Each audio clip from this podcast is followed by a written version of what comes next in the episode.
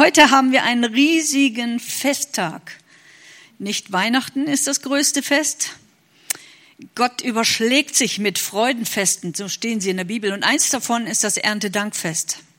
Das ist eines der größten Freudenfeste, die in der Bibel beschrieben sind, durch das Laubhüttenfest. Vielleicht habt ihr den Ausdruck schon mal gehört. Es gibt ja sehr unterschiedliche Feiermöglichkeiten in Japan zum Beispiel feiert man nicht Erntedank als Dankeschön für die Ernte, sondern man feiert den Tag der Arbeit. Das ist auch eine Form Erntedank. In ähm, Österreich werden viele Wallfahrtsorte, werden Wallfahrten gemacht, weil ja es auch daran erinnert, das Volk ist, Gottes ist ja auch äh, durch die Wüste gezogen in ein neues Land und konnten dann in großer Dankbarkeit dieses Land einnehmen. Und so gibt es viele, viele Länder, in denen sehr unterschiedlich, ich glaube in Dänemark oder in, äh, ich weiß nicht mehr genau, in welchem Land, äh, da, da gibt es eine Erntedanksuppe. Und diese Erntedanksuppe, der spricht man heilende Kräfte nach. Weil das natürlich Gemüse aus Gottes Garten und das muss ja heilbar sein, na klar. So, in anderen, in anderen Ritu andere Rituale sind, dass man große Strohpuppen verbrennt und so zum Ausdruck bringt, diese Strohpuppen werden zusammengesammelt aus den restlichen Gaben, die noch auf dem Feld übrig geblieben sind. Als Mahnzeichen, Gott hat uns gesegnet. Gott hat äh, Wachstum gegeben, Gott hat äh, Kraft gegeben, Gott hat uns versorgt. Erntedank ist ein Dankestag der Versorgung Gottes, der Güte Gottes. Ich sag vielleicht sogar eine Hymne der Liebe Gottes, die wir miteinander singen dürfen. Heute haben wir viele Hymnen zu singen. Wir haben heute eine Kindersegnung und wir haben auch noch ein Abendmahl. Also mehr geht nicht. Es ist auch schön, dass wir jetzt im zweiten Teil ein bisschen mehr Zeit dazu haben. Also bis nächstes Jahr Erntedank könnt ihr euch darauf einstellen, dass wir feiern.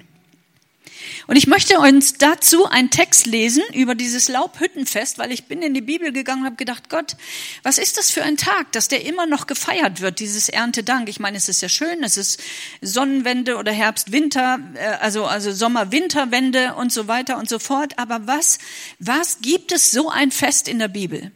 Und dort wird dieses Laubhüttenfest beschrieben als genau diesen Tag des Dankes für Gott. Aber der geht noch weiter. Der geht nämlich genau acht Tage, wobei man sieben Tage richtig abfeiern soll. Und ich lese dazu den Text aus 1. Mose 23, 33 bis 36 und 41 Vers und 42. Da steht, und der Herr redete zu Mose, redet zu den Söhnen Israel, am 15. Tag des siebten Monats ist das Fest der Laubhütten, sieben Tage für den Herrn. Nicht just for fun, einfach so, damit wir wieder mal was zu feiern haben, sondern für den Herrn. Am ersten Tag soll eine heilige Versammlung sein. Keinerlei Dienstarbeit dürft ihr tun. Sieben Tage sollt ihr den Herrn ein, dem Herrn ein Feueropfer bringen. Am achten Tag soll für euch eine heilige Versammlung sein und ihr sollt den Herrn, dem Herrn ein Feueropfer darbringen. Es ist eine Festversammlung. Keinerlei Dienstarbeit dürfte, dürfte, dürft, dürft ihr tun. Also das ist schon mal nicht schlecht. Zwei Tage nicht arbeiten müssen, das ist schon mal gut. Und ihr sollt es sieben Tage im Jahr als Fest für den Herrn feiern. Nochmal. Eine ewige Ordnung für eure Generationen. Im siebten Monat, siebten Monat sollt ihr es feiern. in Laubhütten sollt, in Laubhütten sollt ihr wohnen sieben Tage. Alle Einheimischen in Israel sollen in Laubhütten wohnen, damit eure Generationen wissen, dass ich die Söhne Israels in Laubhütten habe wohnen lassen, als ich sie aus dem Land der Ägypten, der Ägypter herausgeführt habe. Ich bin der Herr, euer Gott. Das bedeutet also, man hat hier in Deutschland auch ein, ein großes jüdisches Kirchengebäude, aber wenn Laubhüttenfest ist, dann wird im Hof eine Laubhütte aufgebaut. Diese Laubhütte, die war auch genauso beschrieben, die war nach drei, drei Seiten geschlossen, nach einer Seite offen und es durfte nur mit das Dach mit Zweigen belegt werden. Selbst darüber konnte man eine extra Predigt halten, weil es waren genau vier vier verschiedene Zweige, die dort herumgetragen wurden und mit denen man auch das Dach gedeckt hat. Alles hat seine Bedeutung in der Bibel. Deswegen ist die Bibel immer ein sehr spannendes Buch. Und dieser achte Tag dieses Festes hatte auch eine ganz besondere Bedeutung. Er hatte auch einen ganz besonderen Namen. Und wörtlich übersetzt heißt dieser Name der Extratag, um in der Nähe Gottes zu verweilen. Wann hast du einen extra Tag eingelegt, um in der Nähe Gottes zu verweilen? Wann habe ich das das letzte Mal? Ich musste mich wirklich ein bisschen prüfen, weil es ist so einfach, den Terminkalender abzuarbeiten.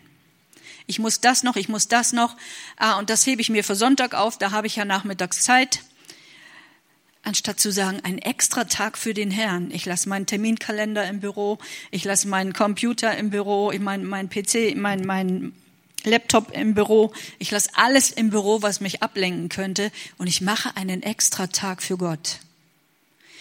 Um stillzustehen, um darüber nachzudenken, was ist eigentlich Erntedank? Ein Tag, um Gott zu feiern für meine Familie für meine Kinder, für das, was noch werden wird, für das, was bereits ist, für das, was er mir alles geschenkt hat.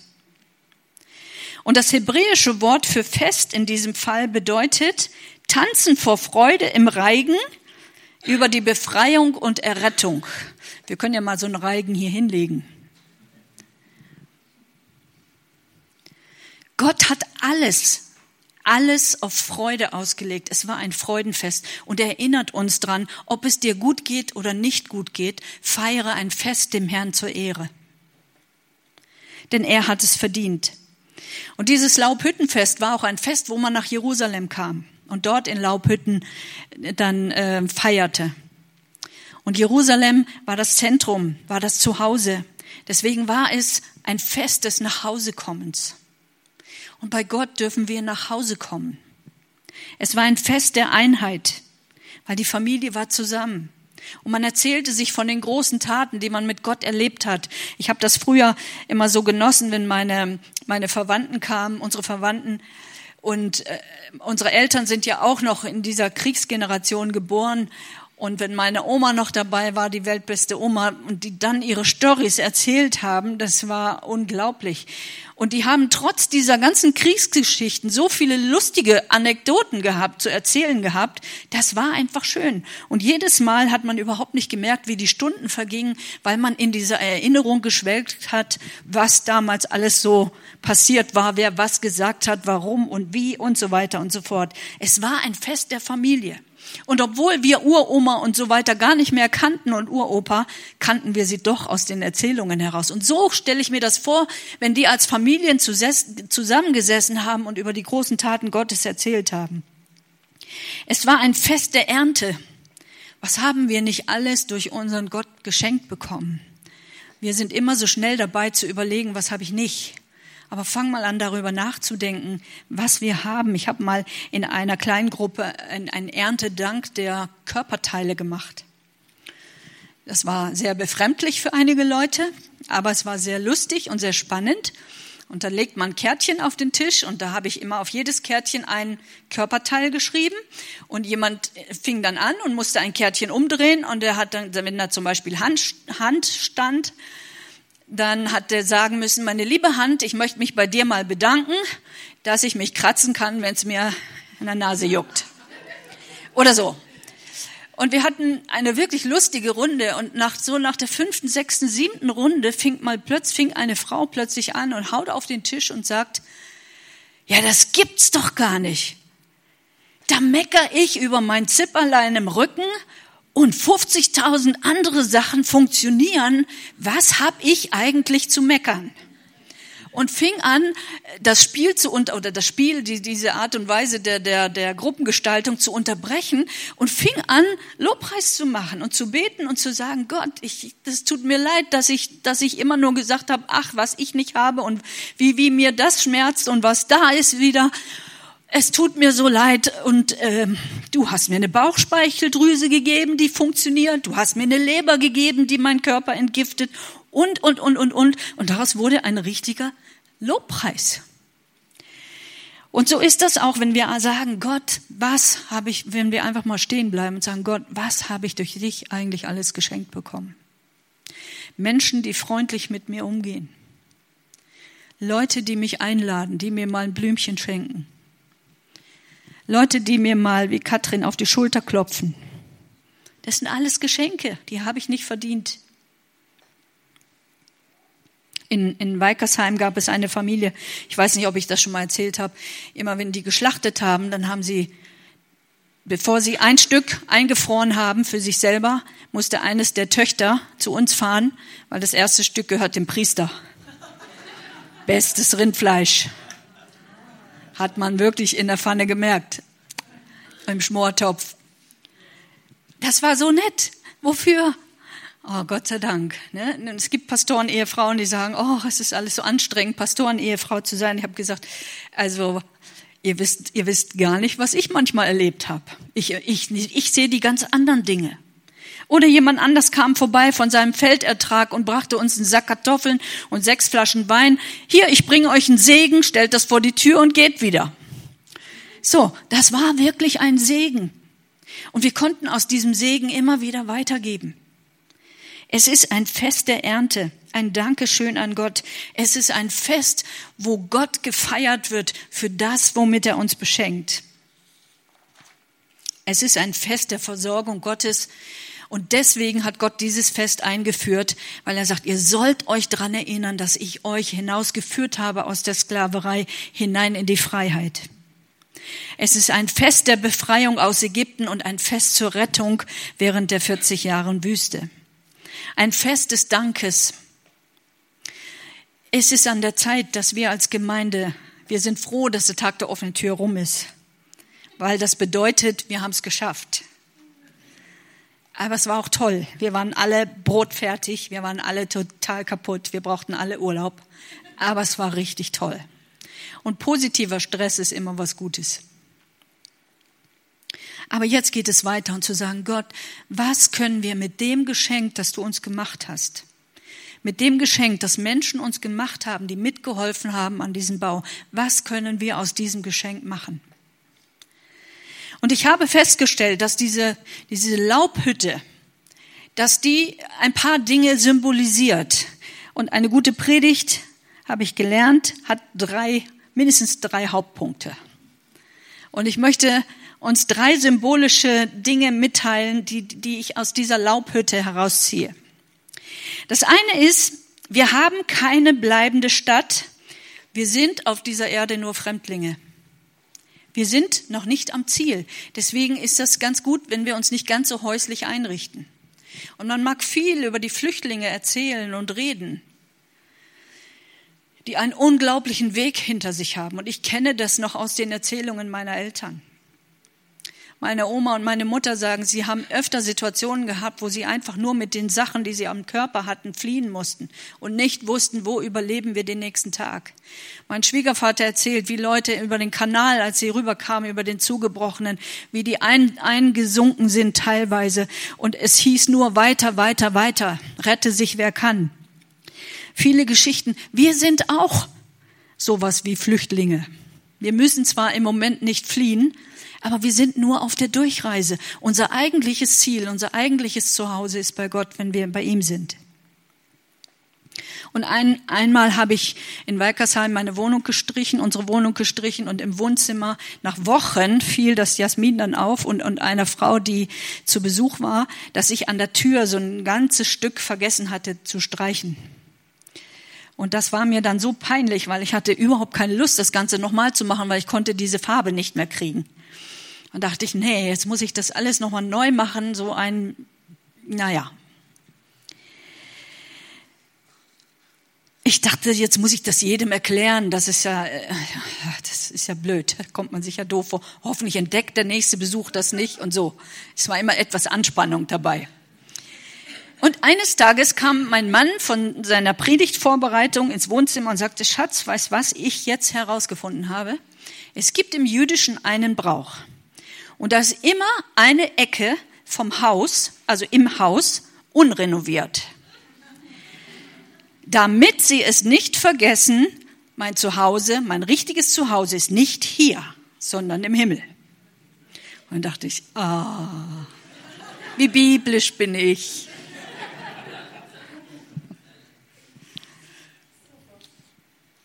Wir sind auf der Durchreise. Wir dürfen da, wo wir sind, dürfen wir sehen den guten Samen und wir dürfen auch schon manchmal ernten.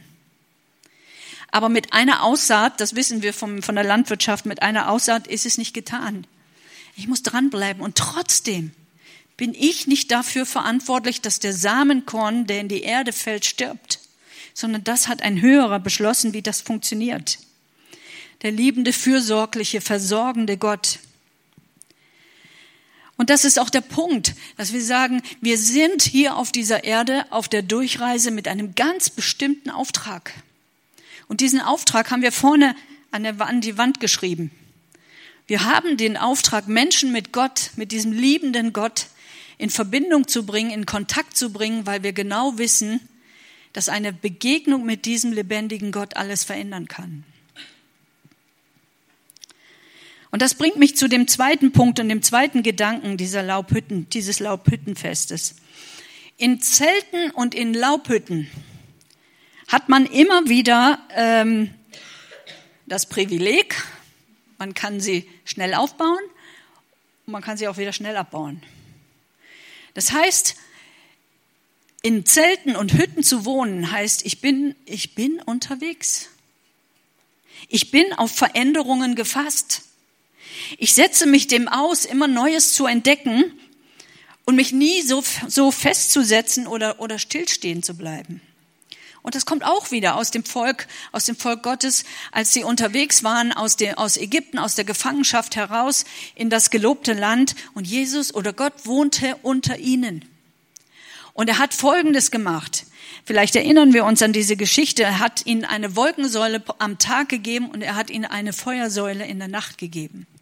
Und immer wenn diese Wolkensäule sich bewegte, dann hieß es, Zelte einpacken, Hütten stehen lassen für den nächsten oder abbauen, wie auch immer ihr das wollt. Oder nehmt das Holz mit, damit ihr es am nächsten Ort wieder aufbauen könnt. Weiß ich nicht, wie das geregelt war. Es geht weiter. Und das ist nicht immer für jeden so einfach. Veränderungen, Veränderungen sind immer auch mit Schwierigkeiten verbunden, mit Spannung verbunden. Ich weiß ja nicht, wie es dann wird. Mein jetziges Chaos kenne ich. Das andere weiß ich noch nicht, wie das wird. Aber nicht immer heißt eine Veränderung, dass es schlechter sein muss. Wenn ich ein Kind bekomme, dann ist das eine Riesenveränderung. Ich hatte vorher ganz viel Zeit mit meinem Partner für mich. Ich konnte machen, was ich wollte. Ich konnte abends bis drei Uhr wegbleiben. Wen hat's gestört? Wenn du ein Kind hast, manche sind so pflegeleicht, die kannst du mitnehmen. Aber dann gibt es auch Kinder, wenn die um sieben nicht ihren Schlaf haben, dann kannst du sie die ganze Woche nicht gebrauchen. Also musst du dir das überlegen. So, ist deswegen diese Veränderung, ein Kind zu bekommen, schlecht? Sie ist nur anders. Und deswegen, ich erlebe auch, auch bei mir, wenn ich, wenn ich in der Seelsorge bin, immer wieder so diesen Fall, äh, man macht aus vielem so eine Katastrophe, wo es gar keine Katastrophe ist. Es ist einfach nur anders. Davon abgesehen, es gibt Katastrophen, natürlich. Es gibt Traumatisierung, es gibt das alles, keine Frage. Aber wenn wir das mal wirklich so überdenken und überlegen, ist mein, meine Situation, ist mein Zustand wirklich so eine Katastrophe oder ist einfach nur irgendetwas anders geworden, worauf ich mich jetzt einstellen muss? Ich habe eine meiner Lieblingsgeschichten über Veränderung euch mitgebracht und die berührt mich immer wieder. Es geht um eine Frau, die im Gerichtssaal sitzt, weil ein junger Mann wird verurteilt, äh, weil er hat ihren Sohn umgebracht. Und das Dumme war, es war so sinnlos, weil es war nur eine Mutprobe, um in einer Straßengang aufgenommen zu werden. Es war absolut sinnlos. Und diese Frau sitzt in diesem Gerichtssaal und hört dieses ganze Verfahren mit an. Und als als das Prozess dann vorbei war, der Junge wurde dann für drei Jahre verknackt, ging sie an ihm vorbei und sagte zu ihm, ich werde dich töten. Und das, was sie daraufhin tat, war, sie ging ihn jede Woche besuchen. Jede Woche besuchte sie diesen Jungen, der ihren Sohn auf dem Gewissen hat. Sie brachte ihm Kuchen, Kaffee, Zigaretten, alles, was er wollte. Und sie sprach freundlich mit ihm. Und dieser Junge fing an, sich völlig zu verändern. Und als diese drei Jahre Gefängniszeit rum waren, sagte sie, weißt du schon, was du danach machen willst? Und er sagte, nee, keine Ahnung. Und sie fragte einen Bekannten, der ein Geschäft hatte, und der sagte, ja, der kann bei mir arbeiten, können wir machen. Und sie ging wieder ins Gefängnis und sagte, du, ich habe für dich eine Arbeit besorgt. Du kannst direkt dahin gehen, da ist die Adresse und dann kannst du eine Arbeit haben. Und sag mir mal bitte, wo wirst du denn wohnen? Ja, sagt er, ich habe vorher auf der Straße gelebt und jetzt werde ich auch wieder auf der Straße leben. Und sagt sie, weißt du, ich habe ein Zimmer frei. Möchtest du bei mir einziehen? Und er zog tatsächlich bei ihr ein. Und es verging eine Zeit, er ging seiner Arbeit nach, er wurde ein völlig veränderter Mensch und irgendwann kam er abends nach Hause von der Arbeit und diese Frau stand wieder vor ihm und sagte, kannst du dich noch erinnern, was ich damals im Gericht zu dir gesagt habe? Er sagte, ja, das werde ich wohl nicht vergessen. Nun sagt sie, es gibt meinen Sohn nicht mehr und den Mörder meines Sohnes gibt es auch nicht mehr. Er ist ein völlig veränderter Mensch geworden. Ich bin eine Mutter ohne Sohn, du bist ein Sohn ohne Mutter. Was hältst du davon? Wärst du damit einverstanden, wenn ich dich adoptiere? Und so wurde er der Sohn dieser Frau. Und das finde ich sehr bewegend. Das ist ein, ein Tatsachenbericht was Veränderung aus bewirken kann. Und das ist aber ein Prozess. Aber welche Größe hat diese Frau bewiesen, aus diesem Menschen, aus diesem Mörder einen ganz anderen Menschen zu machen? Den gab es nicht mehr, weil sie an etwas geglaubt hat, das höher war und weil sie mehr sah, weil sie schon das sah, was aufblühte, was vielleicht noch in der Erde war, wenn wir es mal wieder mit der Saat vergleichen. Und deswegen finde ich diese Begegnung mit Gott, die alles verändert, die dürfen wir nicht unterschätzen. Und deswegen dürfen wir mutig vorangehen und den Leuten wirklich das Evangelium sagen. Und deswegen bin ich beim dritten Punkt. Während der Reise des Volkes Israels durch die Wüste wurde das Volk Israel transformiert. Es wurde verändert. Das heißt, sie kamen aus der Sklaverei heraus und sie wurden am Ende Eroberer in einem Land, das Gott ihnen verheißen hat. Das waren die nicht auf Knopfdruck. So sei barmherzig mit dir und mit dem anderen, wenn Veränderung nicht so schnell vonstatten geht. Deine und meine Reise verändert uns nicht, wenn wir einfach stehen bleiben, dass wir sagen, ach, hier ist schön, das, was ich erreicht habe, hab, erreichen wollte, habe ich erreicht, mehr muss ich gar nicht machen. Ähm, ich hatte mal in einem Kurs, hatte ich mal eine Frau und wir haben über, über Gaben gesprochen und ähm, jeder sollte so das, was er gerne macht, einfach auf seinen Zettel schreiben. Und diese Frau hat beim zweiten, bei der zweiten Sache gesagt, äh, das reicht jetzt für mich. Und dann habe ich nachher gefragt, so wie es denn aussieht. Die anderen Zettel waren alle ganz voll und ihrer, da standen nur zwei drauf. Sagte, nein, ich bin damit total zufrieden, weil wenn ich da jetzt nämlich mehr raufschreiben würde, dann werden mich Leute noch mehr ansprechen, dass ich noch mehr arbeiten soll. Ich könnte noch mehr machen, aber ich habe gedacht, schade, weil sich auszuprobieren, neue Schritte zu gehen, etwas zu wagen, was ich vielleicht noch nie gemacht habe, bringt mich am Ende um Erkenntnisse weiter. Es, es bereichert mein Leben. Es funktioniert. Und ich merke oft im Laufen, dass Gott mit mir ist und dass Gott Türen öffnet, wo ich sage, ich hätte nie gedacht, dass solche Türen jemals aufgehen können. Mit Gott unterwegs zu sein bedeutet, ganz praktisch ihn in alle Lebensbereiche mit einzuziehen. Gott, komm in meine Finanzen. Gott, komm in meine Ehe. Komm in meinen Freundeskreis. Komm in meine Gemeinde. Komm in meinen Zweifel hinein. Komm in meiner Ungeduld hinein. Komm in alles rein, was mich betrifft. Und diese Reise in der Nähe und in der Gegenwart Gottes, dieser extra Tag, den ich immer mal wieder einlegen möchte, der wird mein Leben verändern, der wird mich stark machen und der wird mich auch lehren. Und in dieser seiner Nähe darf ich lernen, gute Entscheidungen zu treffen. Ich darf lernen, dass die Früchte, die ich gesät habe, die darf ich ernten. Ich darf lernen, dass wenn ich mich einsetze, wenn ich mich, wenn ich investiere, dann kommt was dabei heraus. Ich darf lernen, dass ich auch mal über meinen Schatten springen darf.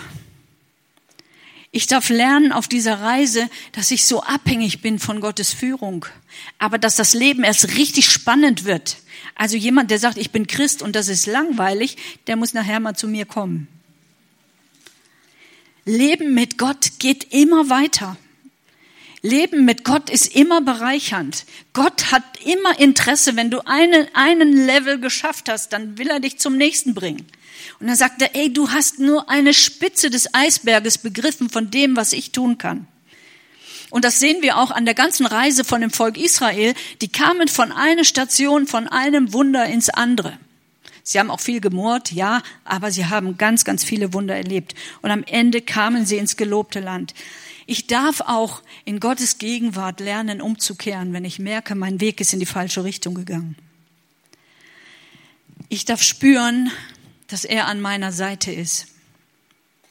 Und das Gute ist, wenn ich in dieser Laubhütte sitze, in Gottes Gegenwart, dann darf ich merken, dass Gott mein Schutz ist, dass er mein Rettungsschirm ist, dass seine Gnade mich ständig begleitet und leitet, dass seine Gnade mich nicht ins Unglück rennen lässt, ich darf merken und spüren, dass seine Gnade mich hält, dass ich nicht immer das Opfer bin, sondern dass ich aufstehen kann gegen Widrigkeiten auch im Leben und sagen, ich kann das Leben neu gestalten.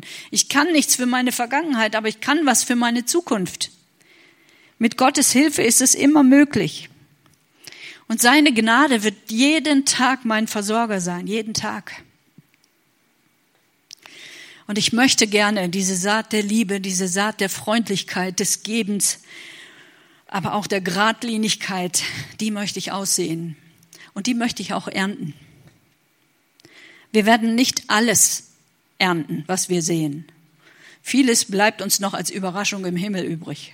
Ich glaube, da werden wir staunen, wem wir alles begegnet sind. Die Größe Gottes zu feiern, und das war der Grund von diesen Festen. Wir sollen Gott feiern, dass er so groß ist. Wir sollen Gott feiern, dass er so gnädig ist. Wir sollen Gott feiern, dass er mich durchs Feuer gebracht hat. Dass er mir Hilfe zur rechten Zeit gab.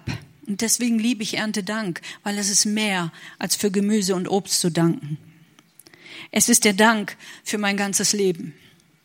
Es ist der Dank für all das, was ich geschenkt bekommen habe. Und das stärkt meinen Glauben. Wenn ich das angucke, dann werde ich stark im Glauben. Dann kann ich das ein bisschen nachvollziehen, was in seinem Wort steht, wenn es da heißt, der Schwache spreche, ich bin stark. Irgendwie ist bei Gott immer alles andersrum. Der Schwache sage nicht, oh, mir geht's so schlecht, sondern der soll sagen, ich bin stark.